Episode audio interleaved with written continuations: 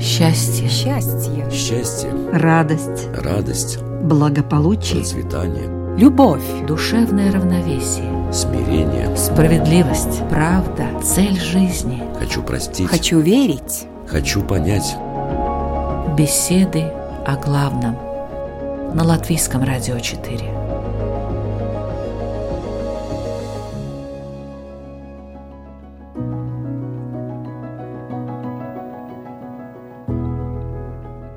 Здравствуйте, уважаемые радиослушатели! В эфире Латвийского радио 4 программа «Беседы о главном». Оператор компьютерного монтажа Ингрида Беделе, музыкальный редактор Кристина Золотаренко, ведущая Людмила Вавинска. В суде Латвийского радио 4 обычно находятся представители разных учений для того, чтобы показать разные, порой противоположные по сути подходы к системе мироустройства. Но сегодня мы будем говорить о самом институте церкви, ее значении, ее современности и ее будущем. Поэтому я пригласила двух христиан. И именно с ними мы и будем беседовать о том, должна ли церковь меняться, какие вызовы стоят перед христианской церковью, что выдержит испытание временем и есть ли признаки конца христианской веры. Итак, об этом будем говорить с католическим священником Дмитрием Артемовым. Добрый, Добрый день. Здравствуйте. И с православным священником Артемием Кучинским. Добрый день. Добрый день. Должна ли меняться церковь? Такая тема, и мы начинаем наш разговор.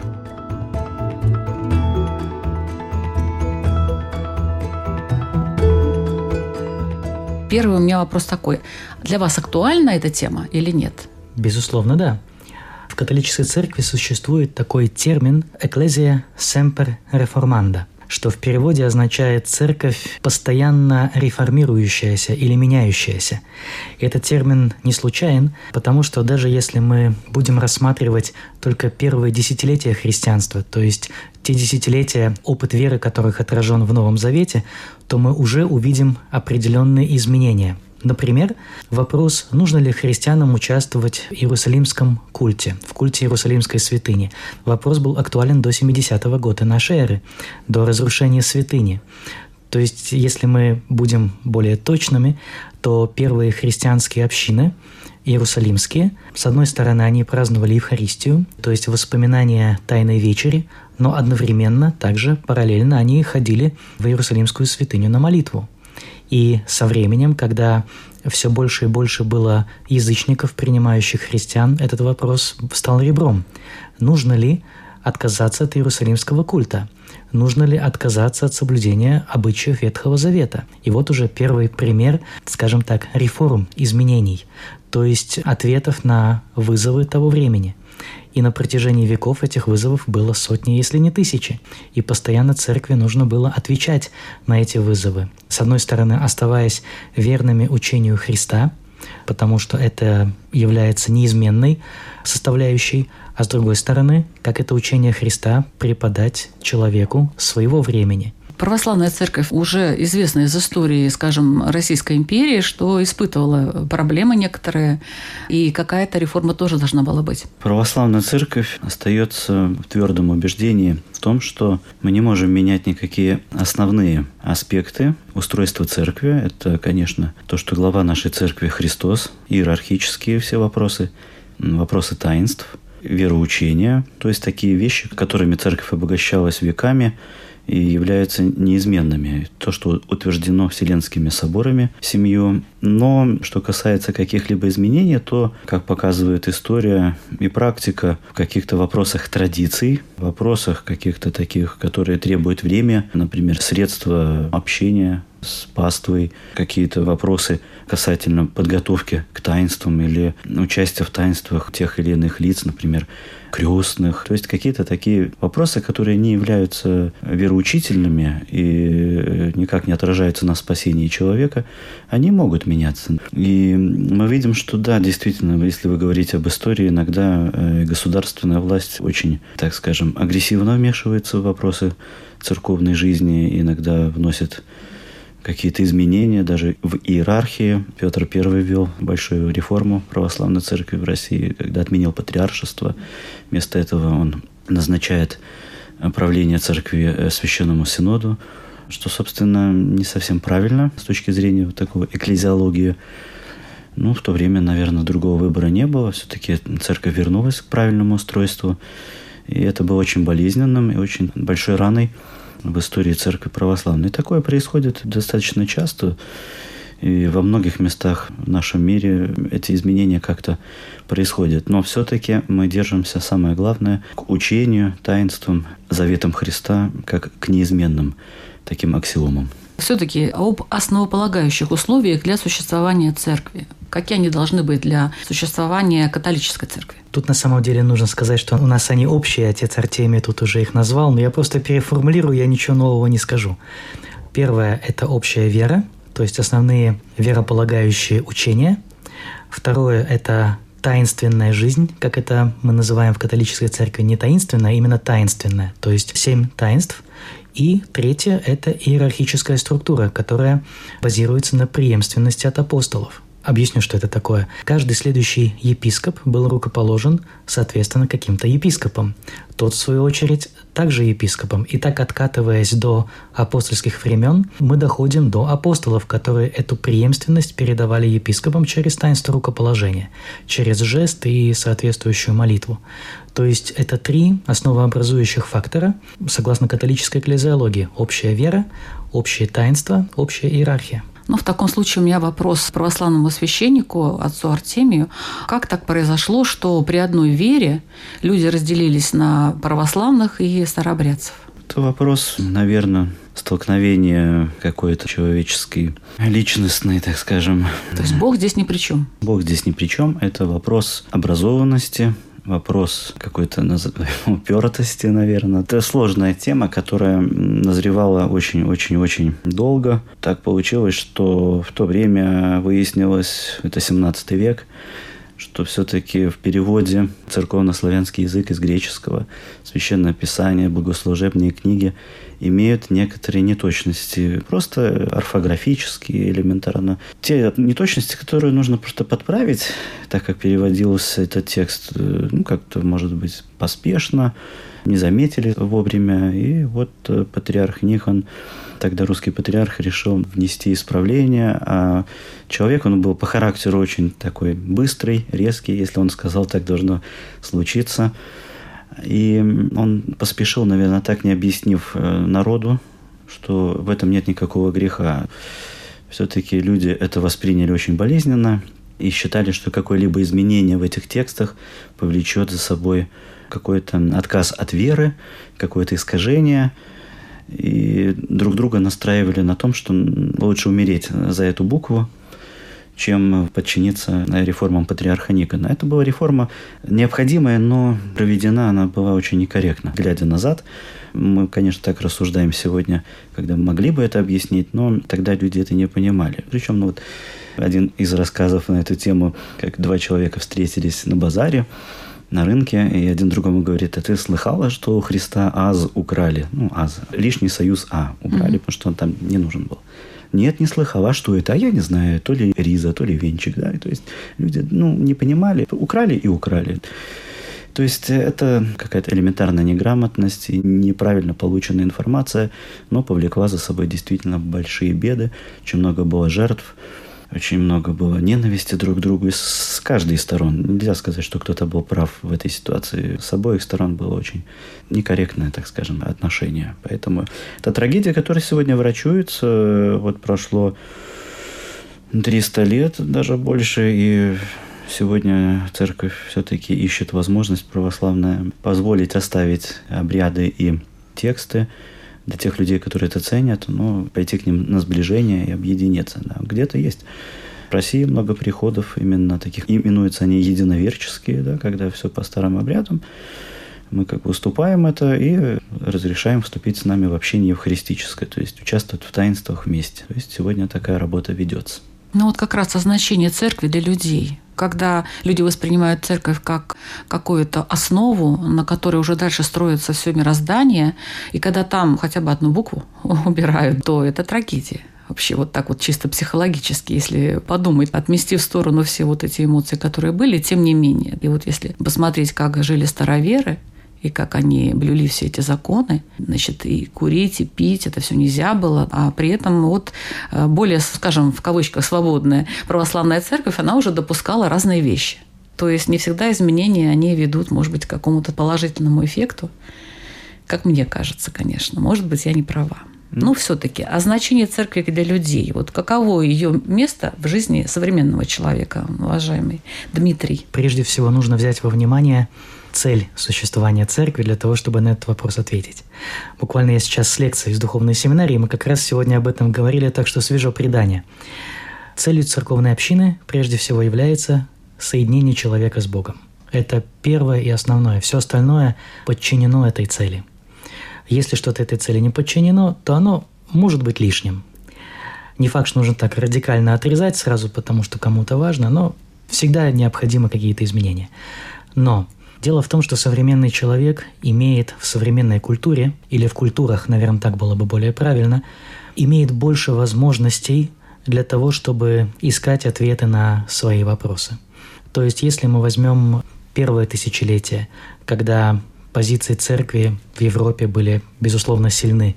Если мы возьмем эпоху Средневековья, я не считаю ее мрачной эпохой, но э, многие уже приходят к тому мнению, что на самом деле Средневековье не было таким мрачным, ну, как конечно, его описывают. Факт существования университет, университетов хотя бы. Так вот, конечно, тогда церковь занимала иные позиции, и фактически она доминировала в этом поле давания ответа на вопрос о смысл. Зачем я живу, куда мы движемся и так далее. В современном мире все немного иначе. В современном мире мы видим огромный плюрализм этих ответов или псевдоответов и так далее.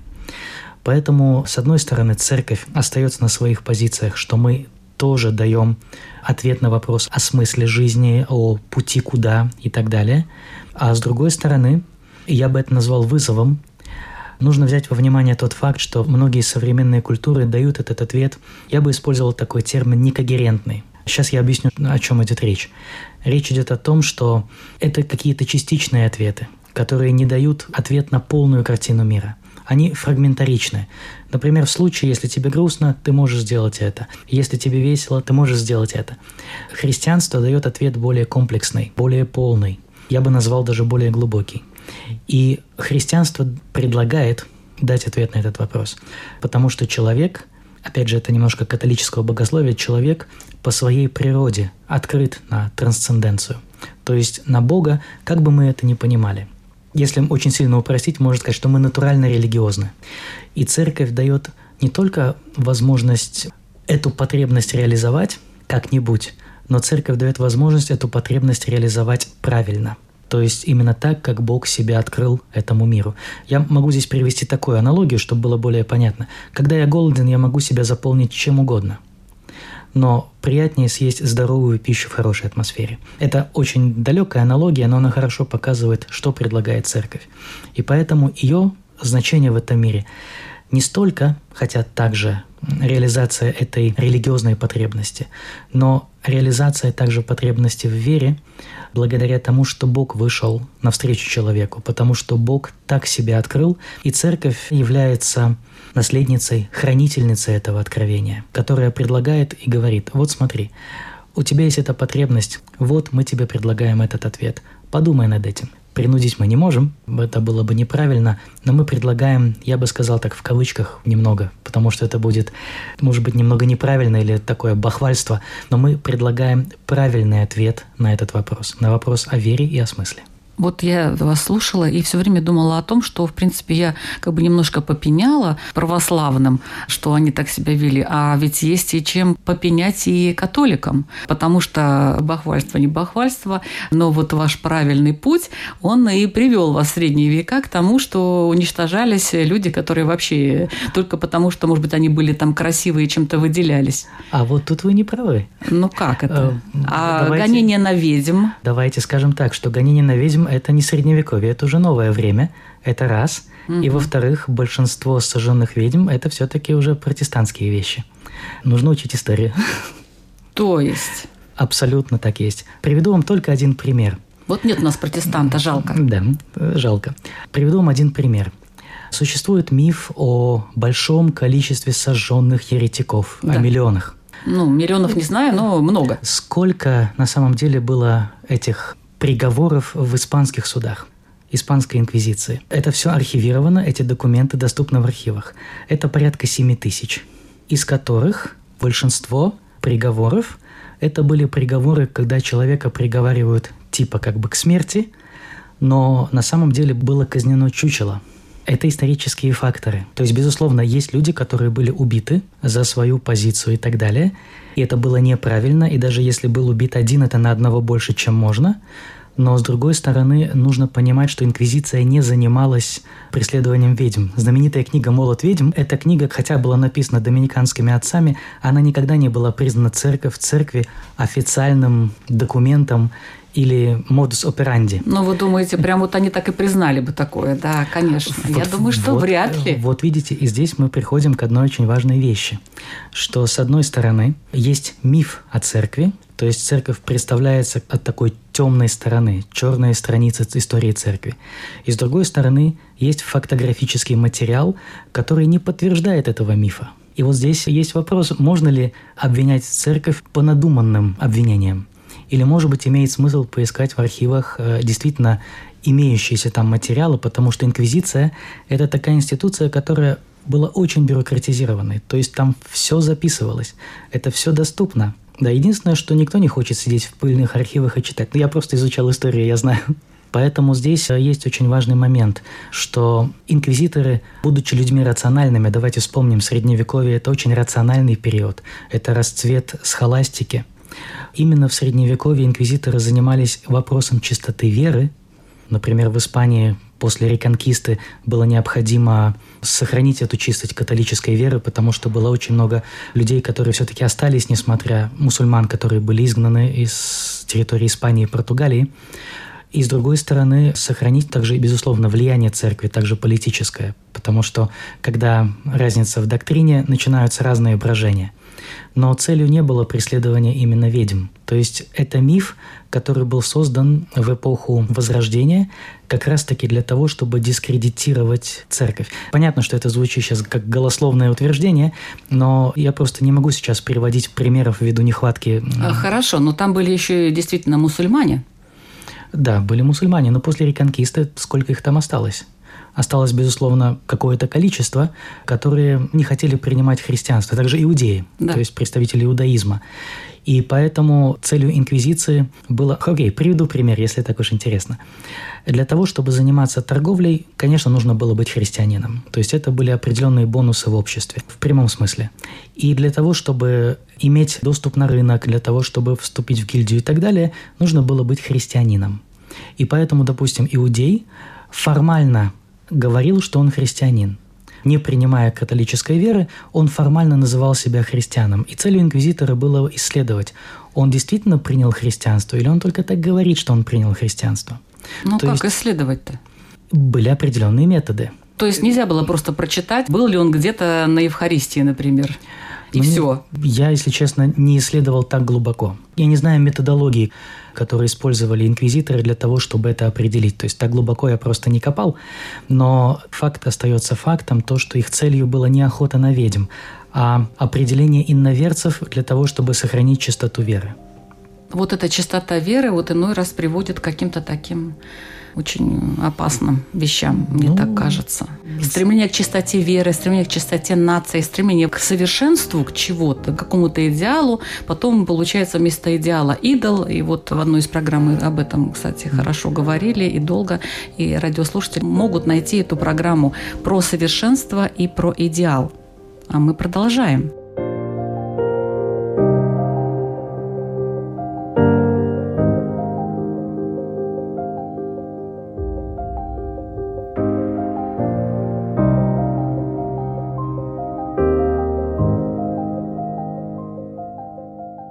Я хочу напомнить, что это беседа о главном. Сегодня мы говорим о церкви, о христианской церкви с православным священником Артемием Кучинским и католическим священником Дмитрием Артемовым.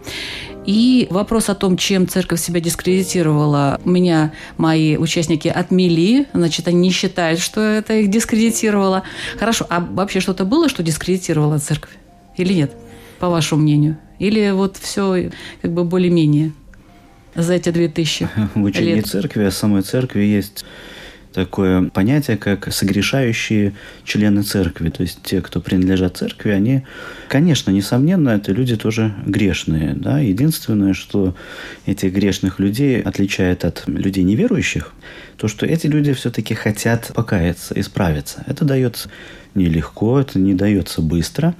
Это очень большой труд и э, многолетние усилия. Даже над каким-то одним грехом можно полжизни трудиться. Да? Но все-таки это тоже победа, если удается это преодолеть. Но бывает так, что человек, находясь в церкви, это простой мирянин, или это патриарх, или это группа людей, которые объединяются и говорят вместо истины какую-то ложь или пропагандируют какой-то противоречащий духу Христа образ жизни, эти люди дискредитируют церковь, но они не могут ее опорочить, потому что церковь сама по себе свята, как глава церкви у нас Христос, и церковь – это тело Христова. А люди, которые ее дискредитируют, грешат против церкви, они прежде всего наносят вред себе. Конечно, они вносят соблазн, мы знаем в истории, например, почему собрался Первый Вселенский собор в 325 году в городе Никеида, на территории современной Турции был такой город. Византийской империи, очень большой город, где именно император Константин вмешивается в дела в церкви, опять-таки просит прекратить разделение общества на два лагеря, когда один христианский, тогда еще не было разделения церкви христианский, священник именем Ари, прекрасный образованный человек и удивительный оратор. После того, как его не избрали на престол Александрийской церкви, как-то его это очень повредило и огорчило, он впал в ересь о том, что Христос, Иисус, не был Сыном Божьим по рождению от Девы Марии, был простым человеком, божество с ним соединилось. Позже, у него много было тезисов на эту тему, и половину церкви он увел за собой, он убедил половину, так скажем, верующих людей того времени, что остальные учат неправильно.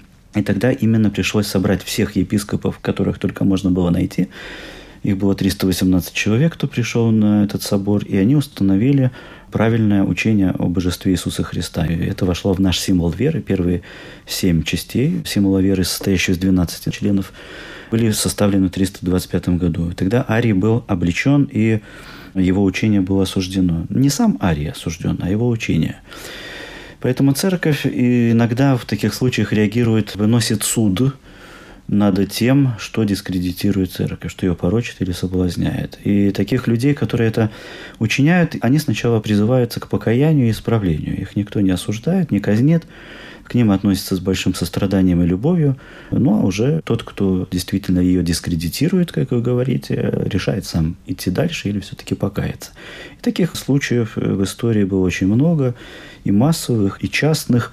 Но Церковь существует, и, как сказал Христос, создам церковь мою, и врата ада не одолеют ее. Поэтому она существует и будет существовать, кто бы ее как ни дискредитировал или не пытался уничтожить. А мы знаем, что всю историю все-таки возникали в каждую эпоху люди, которые говорили, я закрою церковь, уничтожу ее. Но пока не получилось и вряд ли получится. Я бы здесь добавил только как раз-таки касаемо, как церковь решает проблемы этой дискредитации внутри себя. Самое последнее, наверное, самое громкое, то, что уже пару десятилетий так идет по миру, это как раз-таки вопросы педофилии в католической церкви. Насколько мне известно, сейчас, конечно, я буду предвзят, но две вещи, которые церковь действительно сделала. Католическая. В первую очередь, это изменение внутреннего церковного законодательства, что касается преступлений вообще сексуального характера. Это первая вещь, которая эти преступления всегда были, считались постыдными, и всегда за это были самые тяжелые церковные санкции. С другой стороны, сейчас эти санкции еще более тяжелы, это первое. И второе, каждый епископ обязан, не то что мог, не мог, хотел, не хотел, а, например, обязан, если ему стало известно, что один из священников, допустим, совершил какое-то такое деяние, он обязан донести государственным правоохранительным органам. И ни одна институция, насколько мне известно, так глубоко не раскопала эту проблему, как в католической церкви. Настолько, что даже сейчас, уже будучи 15 лет как священником, мы сейчас опять же проходим курсы, и несмотря на то, что мы изучали все это дело в семинарии, как противодействовать таким вот ситуациям. То есть, естественно, каждый понимает, что так делать нельзя – Но что делать, если вдруг тебе стало о том, об этом известно? Никто из нас не имеет права поза контекстом исповеди, потому что тайная исповедь немного другая ситуация, но поза контекстом исповеди никто из нас не имеет права даже укрывать такие вещи, если они ему стали известны. Таким образом, мы видим, что сама церковь пытается разобраться с этой проблемой, пытается как-то решить. С другой стороны, есть огромное давление со стороны, скажем так, светского общества, но есть очень важная вещь, на которую всегда нужно обратить внимание. Я всегда говорю о том, что справедливость должна быть справедливой. То есть, если кто-то такие деяния совершил, он должен понести наказание. Но есть очень много случаев, когда кто-то был обвинен несправедливо – и если мы говорим о справедливой справедливости, то вина должна быть доказана. И в католической церкви существует такая институция, как церковный суд, который имеет, опять же, свою методологию расследования и так далее, который выносит свой вердикт. А если же началось светское судопроизводство, то сначала ожидается решение светского суда. Когда истекает период, когда можно преследовать человека за данное преступление, то церковный суд все равно совершает это действие, чтобы признать виновным или невиновным. Происходит это расследование. Понятно, что ввиду давности срока это может быть трудно, но тем не менее делается. Поэтому церковь дискредитирует отдельные люди, которые совершают разного рода преступления. Но сама церковь с этим тоже борется внутри своих собственных структур. По крайней мере, сейчас в католической церкви не существует укрывательства. Оно было, Безусловно, это правда, но оно было по одной очень важной причине, основной причине. Когда такие вещи выходили, епископ даже не знал, как реагировать. Потому что были какие-то законодательные документы, безусловно, но как с этим поступить, а как доказать и так далее. Не был разработан этот способ, алгоритм действия в таких ситуациях. Поэтому церковь, безусловно, старается с этими вещами справиться. Но, повторю, справедливость должна быть справедливой, потому что у нас пока что нет механизма, как справиться с фальшивыми обвинениями. Тоже вопрос.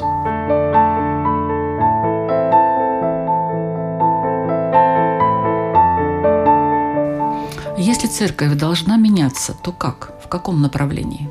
Церковь приспосабливается тоже к традициям, культуре, быту того народа, где она существует. Да, если мы посмотрим на церковь, например, православную у нас, или в Греции, в Сербии, в Африке, это совершенно разные будут традиции, даже какие-то разные могут быть обряды, но сама суть христианской веры, Евангелия, совершение таинств, как отец Дмитрий сказал, апостольское преемство, это сохраняется неизменно. То есть меняется вопрос культуры, может быть, какие-то нововведения относительно времени. Сама архитектура церковная, она тоже была подвержена и иконопись тому времени, в которое она существовала. Иконография также часто выражала те эмоции того народа, где она находится. Да, например, более северные части православной церкви всегда изображали Спасителя очень таким напряженным, очень таким внимательным. То есть он видит скорбь и трудности этого народа, который живет на севере, а в южных странах он более радостный, более благостный.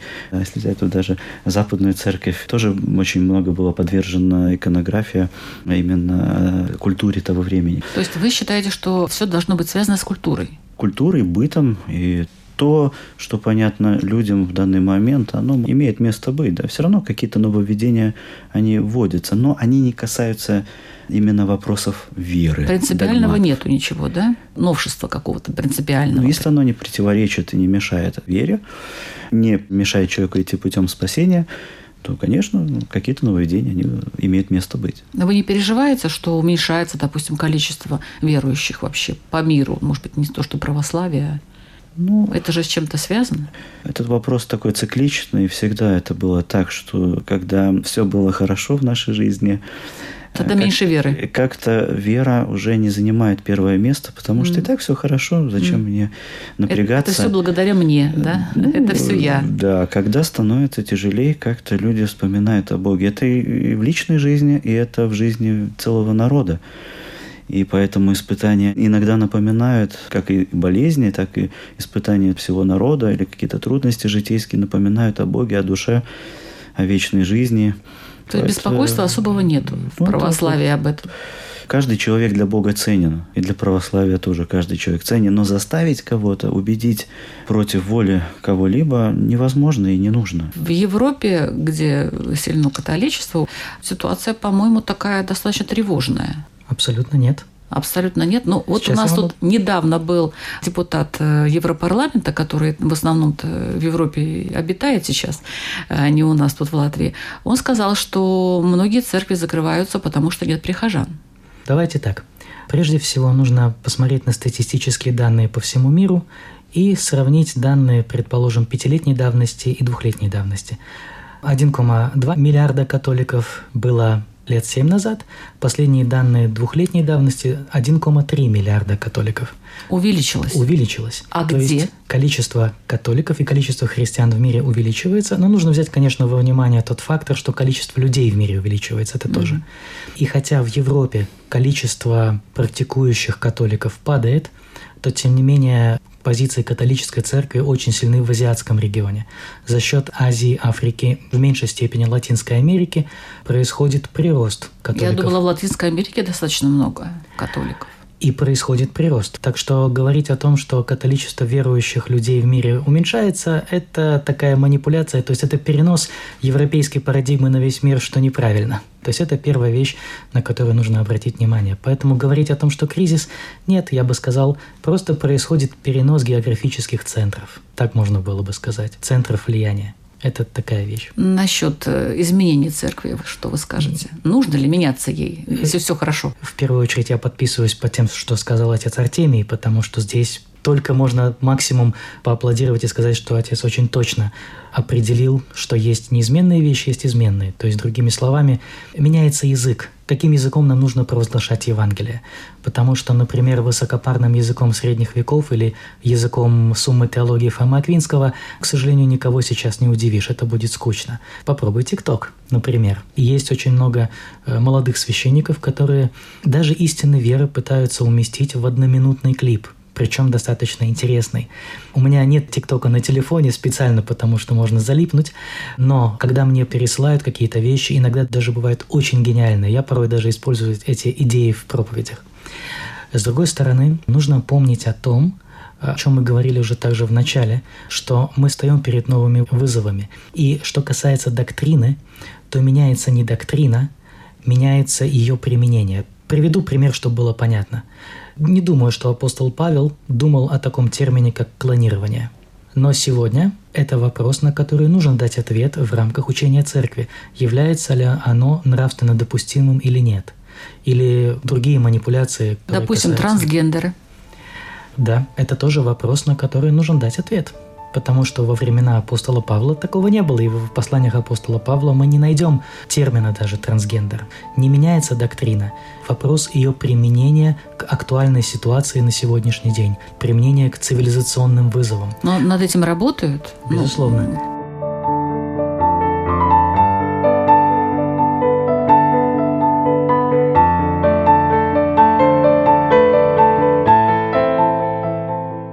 когда повторится пришествие Христа, наверное. Вот, может быть, вы знаете, отец Артемий?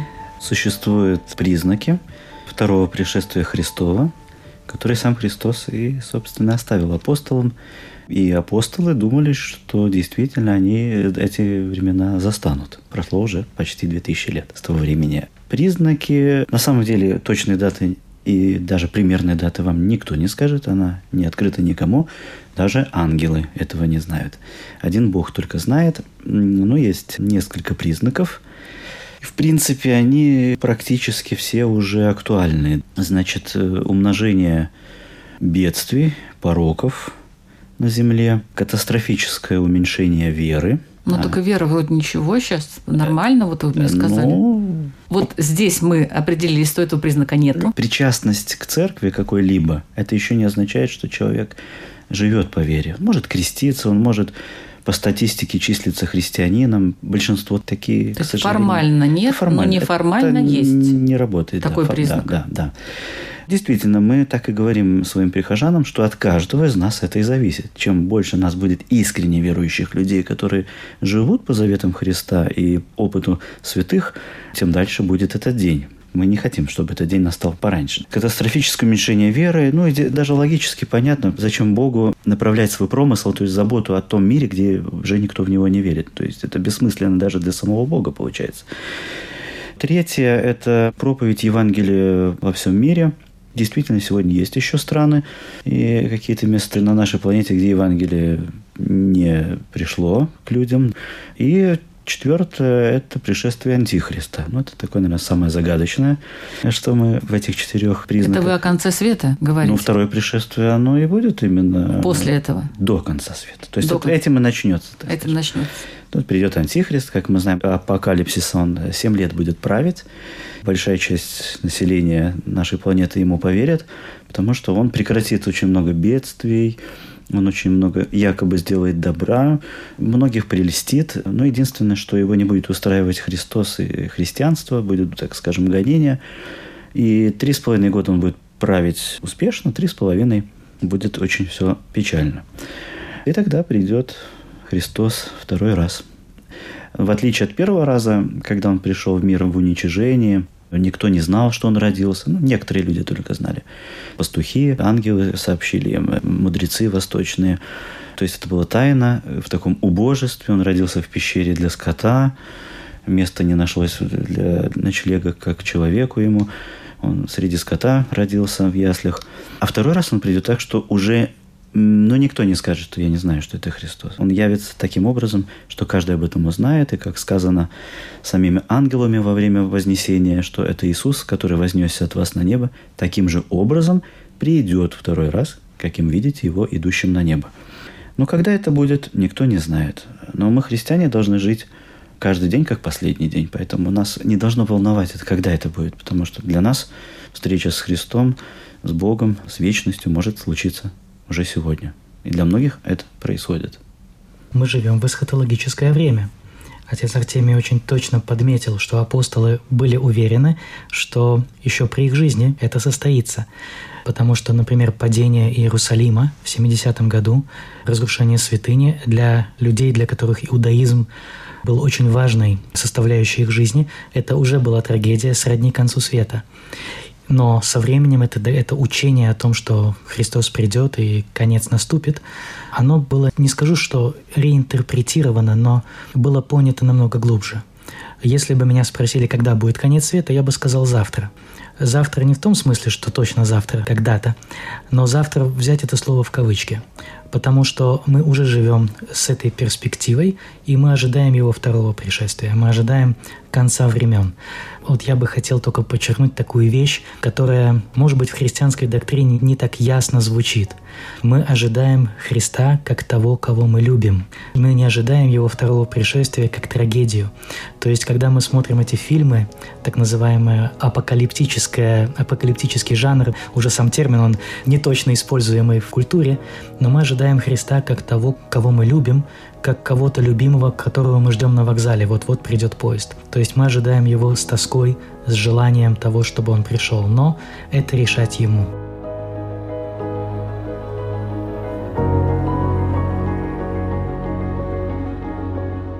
Что ж, а пока мы зададим, как обычно, в нашей программе «Беседы о главном» свои вопросы для радиослушателей, чтобы, вот прослушав все, о чем тут говорилось, радиослушатели сделали свои выводы. И, может быть, кто-то из них не просто стал бы католиком или православным, а реально пришел бы к этой вере.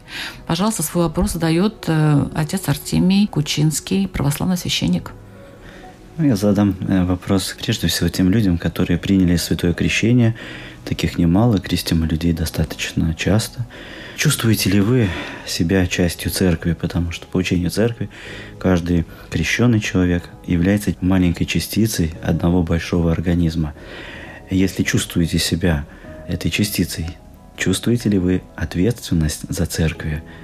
Видите ли вы себя здоровой частицей или больной а может быть уже не способный к жизни в церкви. Поэтому этот вопрос прежде всего к людям, принявшим святое крещение. Особенно если они не посещают церковь, не участвуют в жизни церкви. Задумайтесь, зачем вы крестились?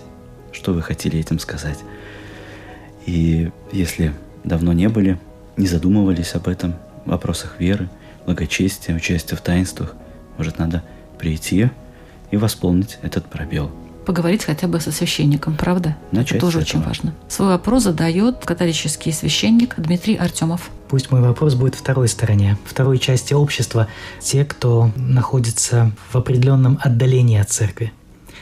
В моем убеждении, в моем понимании, церковь дает достаточно полную, рациональную, обоснованную картину мира.